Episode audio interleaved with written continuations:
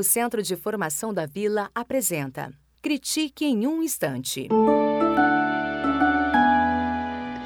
O ministro da Economia anunciou um projeto de vouchers.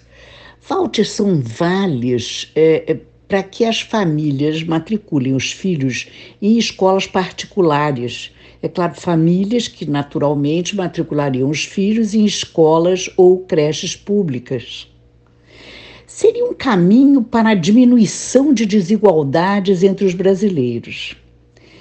Sem adiantar detalhes, o ministro afirmou que é um programa gigantesco, palavra dele.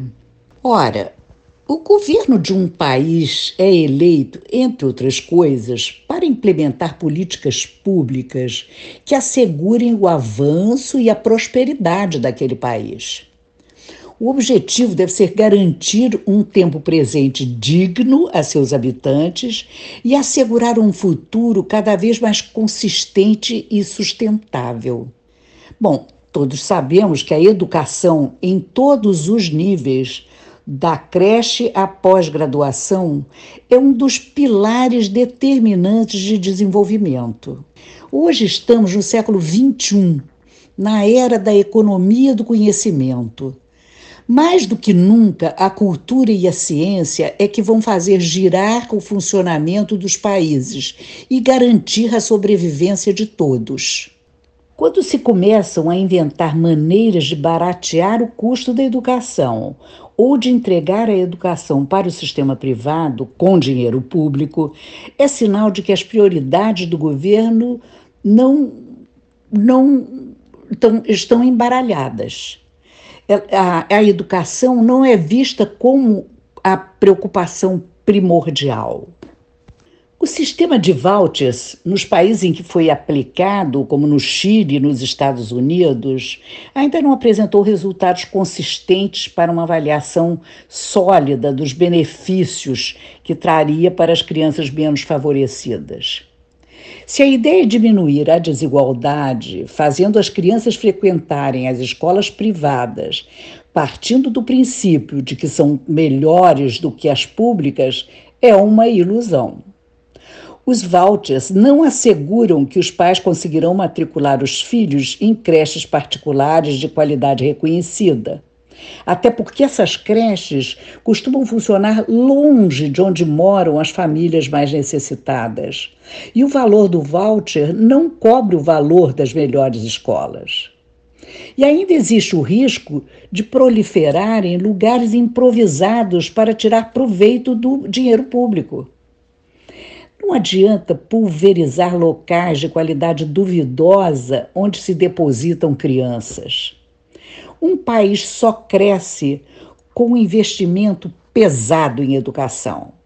Com investimento pesado, eu quero dizer que, além de verbas vultosas, há que ter uma vontade real de educar bem todas as crianças, o que inclui preparar professores, desenvolver material inteligente e, principalmente, acreditar que só assim se está construindo o melhor para o futuro da nação. Isso é acreditar que a educação de qualidade reduz a desigualdade e não achar que basta estudar em escola privada. Seria mais eficaz para as crianças brasileiras, aliás, para o país, que outras despesas, como as governamentais, os salários altos, vantagens de merecimento duvidoso, o desperdício em geral, esses sim fossem barateados. Um governo não é uma empresa que visa a dar lucro. Tem que gastar responsavelmente, até porque deve satisfações a quem paga tudo, que é quem paga os impostos. Mas os governos precisam ver a educação como investimento e não como despesa.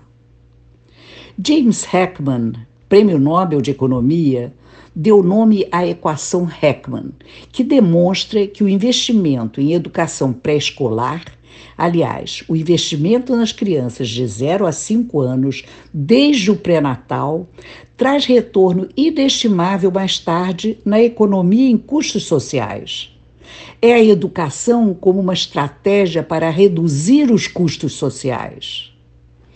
A educação de qualidade na primeira infância desenvolve aumentos significativos nas habilidades socioemocionais, mesmo que as habilidades cognitivas venham a diminuir no curto prazo. As habilidades socioemocionais, socioemocionais desenvolvidas na primeira infância persistem pelo resto da vida e têm como consequência melhor educação, melhor saúde e realizações econômicas.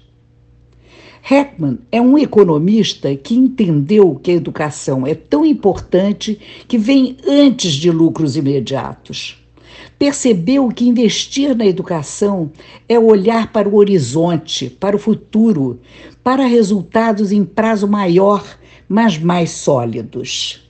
Eu sou Patrícia Linze Silva, diretora da Escola Parque, no Rio de Janeiro. O Centro de Formação da Vila apresentou Critique em um Instante.